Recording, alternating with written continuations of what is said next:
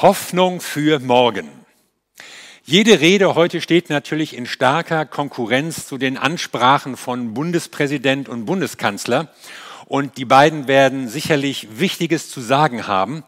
Und doch hoffe ich, noch einen Aspekt beisteuern zu können, den die beiden vielleicht nicht drin haben werden. Was kommt auf uns zu? Worauf müssen wir uns einstellen in Deutschland? Das sind ja Fragen, die die Leute bewegen. Und Jesus hat ja leider keine Silvesteransprache gehalten, soweit wir wissen, aber er hat Abschiedsreden gehalten und sie enden mit dem folgenden Satz, in der Welt habt ihr Angst, aber seid getrost, ich habe die Welt überwunden. Und mit diesem Angstsatz trifft er eigentlich so den Nerv vieler Zeitgenossen, und ich sehe auch unser Land in einer Zerreißprobe eigentlich zwei gegenläufige Tendenzen. Einerseits ist da der Wunsch nach einem besseren Miteinander, nach Gemeinsamkeit, nach Zusammenhalt. Man warnt vor einer gespaltenen Gesellschaft oder einer Zweiklassengesellschaft. Andererseits ist da der Individualismus, jeder soll sich selbst verwirklichen können. Oder Pluralität, eine Vielzahl von Lebensentwürfen und sie alle sollen nebeneinander bestehen, so wie die Leute es wollen. Also, wir wollen größtmögliche Freiheit und gleichzeitig starken Zusammenhalt. Wie kriegt man das zusammen? Die französische Revolution hat ja das Motto geprägt, Freiheit, Gleichheit, Brüderlichkeit. Und viele andere Länder haben diese Idee auch übernommen. Ist denn keinem aufgefallen, dass das eigentlich gar nicht zusammenpasst, zumindest in einer ganz starken Spannung steht. Wo Freiheit ist, da ist nämlich auch Ungleichheit, denn die Menschen sind nun mal unterschiedlich. Wo Freiheit ist, da entscheiden sich Menschen für sehr unterschiedliche Lebensentwürfe. Da haben unterschiedliche Vorstellungen von dem, was sie wollen oder nicht wollen, ihren Raum. Da äußern sie unterschiedliche politische Ansichten, Gewohnheiten, musikalische Vorlieben, was auch immer. Wo Freiheit ist, da gibt es auch offene Konflikte. So müssen wir es machen. Nein, so. Nein, anders. Ach, wie schön, wenn wir doch alle auf einer Linie wären. Aber wo Gleichheit ist, da bleibt die Freiheit auf der Strecke. Denn die Menschen sind nun mal nicht gleich. Gleichheit erreicht man eigentlich nur um den Preis der Unterdrückung von Menschen und Meinungen, von Anpassung und Zwang sogar, Unterdrückung von Eigeninitiative und Gestaltungswillen. Also willst du einerseits maximale Gleichheit haben, dann musst du den Freiheitswillen der Menschen unterdrücken. Und das ist ja immer wieder auch in totalitären Systemen geschehen, wo angeblich alle gleich sein sollten. Ein Volk, ein Reich, ein Führer, hieß es in Deutschland mal bis 1945. Und das war eine Katastrophe von Anfang an. Es endete nicht nur in einer Katastrophe, es war von Anfang an katastrophal. Und im Osten unseres Landes sang man dann noch bis 1989, die Partei, die Partei, sie hat immer recht. Aber das war auch kein guter und richtiger Weg und es hat auch nicht funktioniert. Wenn du andererseits maximale Freiheit willst, dann wird sich die Gesellschaft immer weiter auffächern. Man hat uns das ja jahrzehntelang gepredigt, und zwar mit Erfolg. Unsere Gesellschaft hat sich immer weiter ausdifferenziert, die Politik driftet auseinander, die Parteien der Mitte werden immer schmaler. Inzwischen hat sich eine rechte Partei fest etabliert, eine linke gab es schon länger. Und manche Leute machen sich Sorgen, wie wird in Zukunft Konsensfindung, Regierungsbildung gestalten machen sich Sorgen auch angesichts der Wahlen im nächsten Jahr. Und die Gesellschaft, das sehen wir an verschiedenen Stellen, scheint sich immer mehr aufzuteilen in Kulturen, Subkulturen, verschiedene Milieus. Dazu kommen noch Einwanderer, die dann auch noch mal ganz neue Lebensstile oder Religionen mitbringen, die sich manchmal auch nur schwer vereinbaren lassen mit dem, was wir unter Freiheit und Demokratie verstehen. Tatsächlich wird ja auch geklagt über Parallelgesellschaften, in denen man sich wenig um Gesetze kümmert oder um das, was wir als demokratische Errungenschaften betrachten in Deutschland, etwa wenn es um die Rechte von Frauen geht. Und zum Teil gibt es eben auch Leute, die sich eher so mit den Diktaturen ihrer Heimat verbunden fühlen, als mit der Demokratie und dem Pluralismus, der unser Leben hier in Deutschland ausmacht. Und das macht Leuten Angst.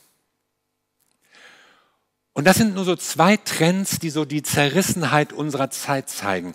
Einerseits der Wunsch nach Gemeinsamkeit, einem guten Miteinander, nach gesellschaftlichem Zusammenhalt und andererseits dieses Verlangen nach Individualität, Freiheit, Unabhängigkeit. Wieso soll ich mich nach anderen Leuten richten? Ich will mein eigenes Leben gestalten. Wo wird das hinführen? Werden wir Silvester 24 über noch mehr Spaltung klagen müssen?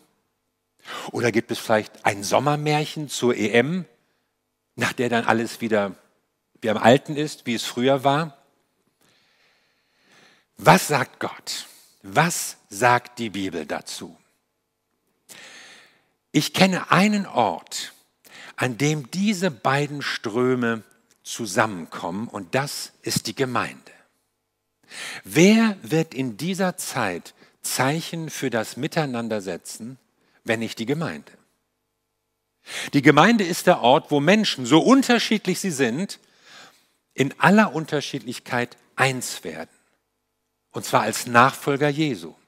Sie werden eins am Kreuz, wo sie Vergebung bekommen. Sie werden eins im Geist, der ihnen von Jesus Christus geschenkt wird. Gemeinde ist der Ort, wo jeder angenommen wird, so wie er oder wie sie ist. Wo jeder mit seiner eigenen Begabung eine Rolle spielt, wo man nicht sein muss wie irgendjemand anders, sondern wo wir alle werden wollen wie Jesus. Und die Gemeinde ist farbenblind. Egal, wo du herkommst, egal, was dein Hintergrund ist. Das begeistert mich übrigens an der Elim. Ich weiß von keinem Verein, keinem Parteitag, kaum einer Gemeinde, wo es eine solche Vielfalt an Menschen gibt. Sozial, kulturell, ethnisch, einfach alles. Und diese Gemeinschaft ist ein Geschenk. Und trotzdem müssen wir dieses Geschenk ergreifen und bewahren und manchmal auch darum kämpfen. Diesen Kampf um ein gutes Miteinander müssen wir immer wieder führen, in der Gemeinde und auch in der Gesellschaft. Warum? Weil wir vor Jesus Christus alle gleich dastehen.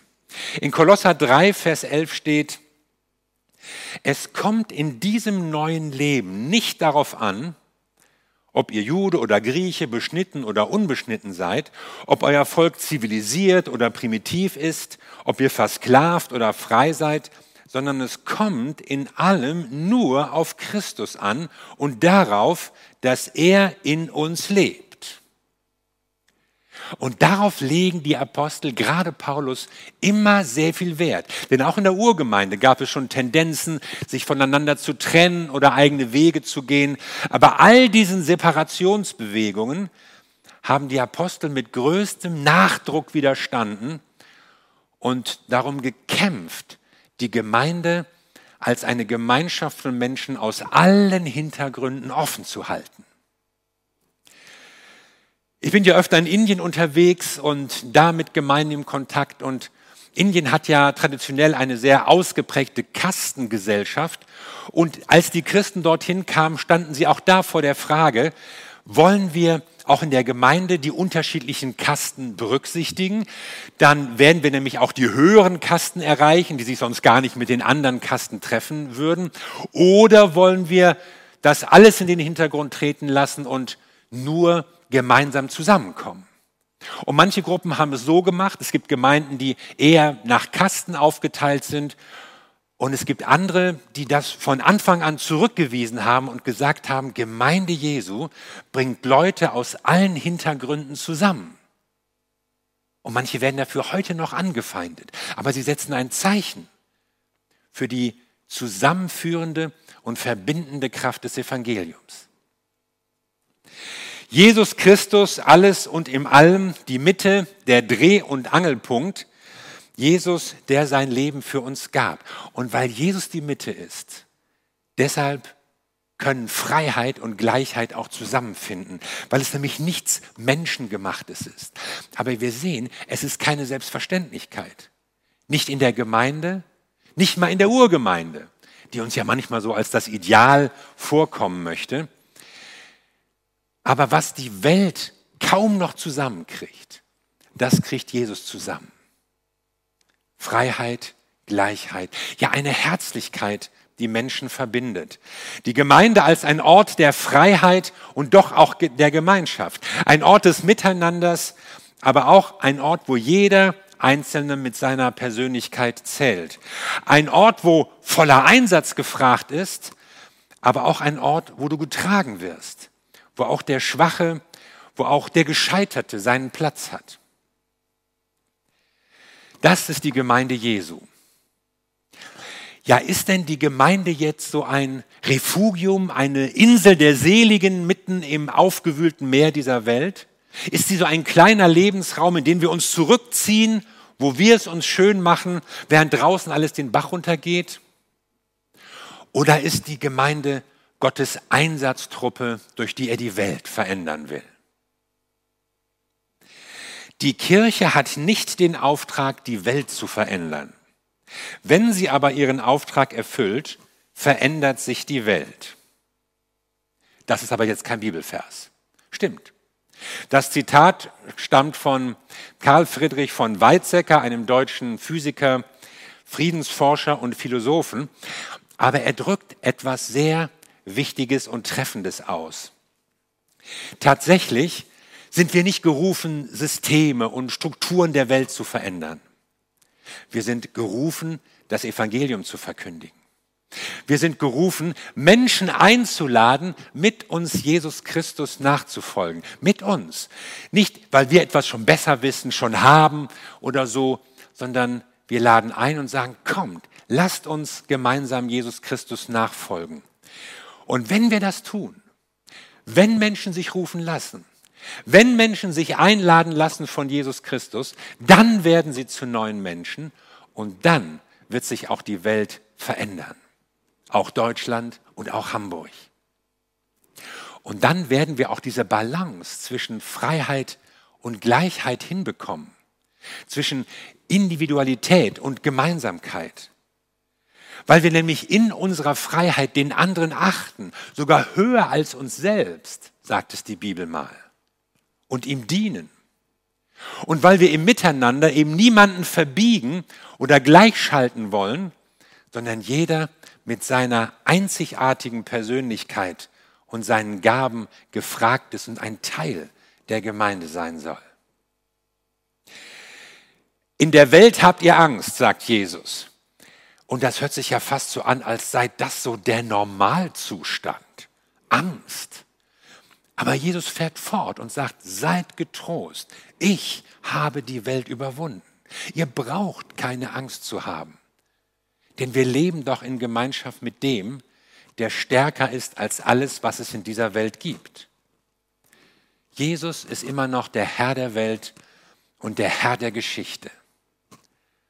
Und wenn es irgendetwas gibt, was mir in dieser Zeit Hoffnung macht für Deutschland, Hoffnung angesichts all dieser großen Herausforderungen, in denen wir stehen, dann ist es das, Jesus Christus und seine Gemeinde.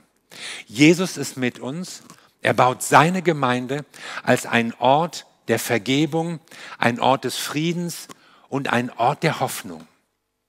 Und wenn wir uns da von ihm rufen lassen, wenn wir uns hineinnehmen lassen in diesen Auftrag, dann wird es nicht nur für uns Frieden und Vergebung und Hoffnung geben, sondern dann werden wir Menschen sein, die Vergebung und Frieden und Hoffnung hineintragen zu den Leuten in unserer Umgebung. Und das wird einen Unterschied machen in unserem Land.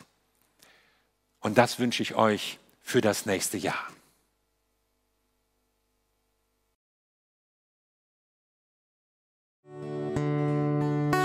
Von guten Mächten treu und still umgeben,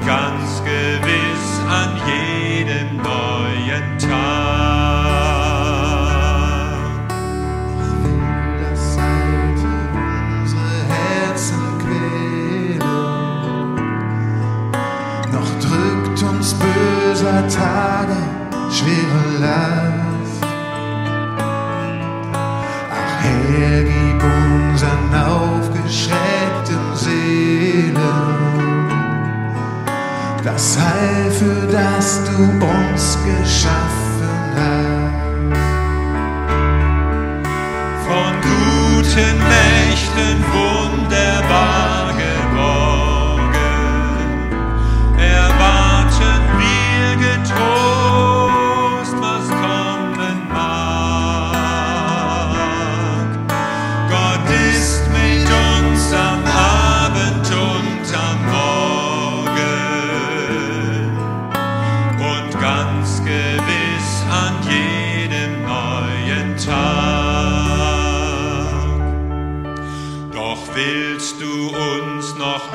einmal Freude schenken.